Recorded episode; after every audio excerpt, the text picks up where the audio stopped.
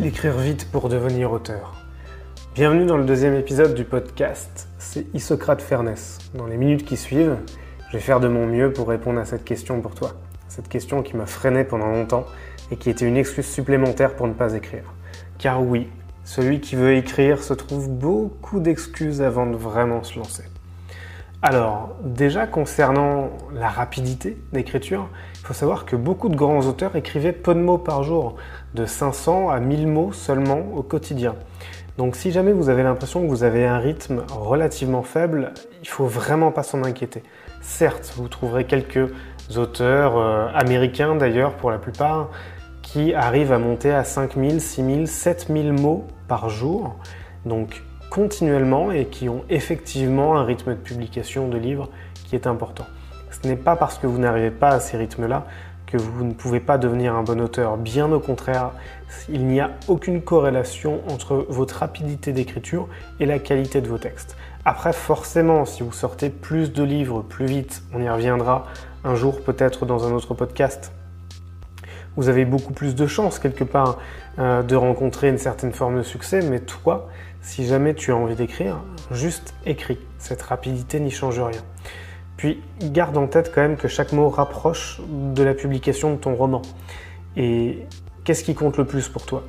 Est-ce que c'est d'écrire un bon livre ou est-ce que c'est d'être rapidement publié? Dans mon cas, si ma vitesse d'écriture est variable, je suis capable d'écrire environ 5000 mots en 4 heures, parfois en 5 heures. D'autres sont bien plus rapides.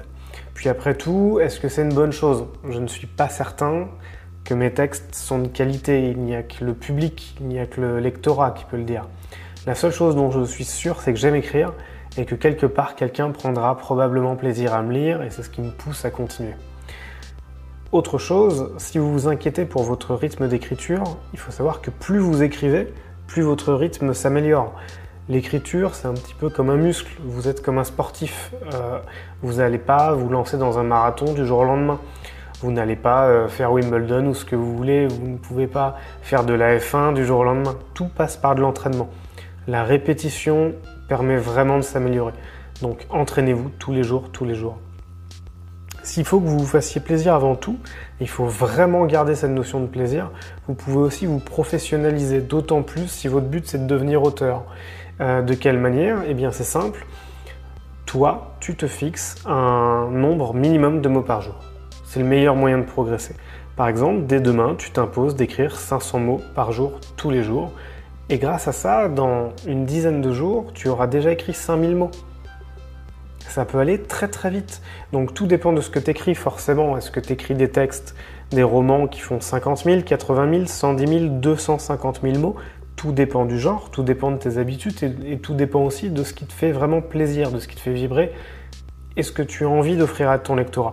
Néanmoins, si tu t'imposes un nombre minimum de mots par jour, ton rythme bah, devrait forcément progresser dans le bon sens.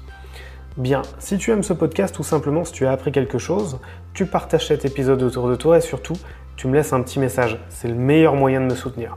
Tu peux aussi suivre mes aventures d'écriture sur Instagram ou Facebook en recherchant Isocrate Fairness.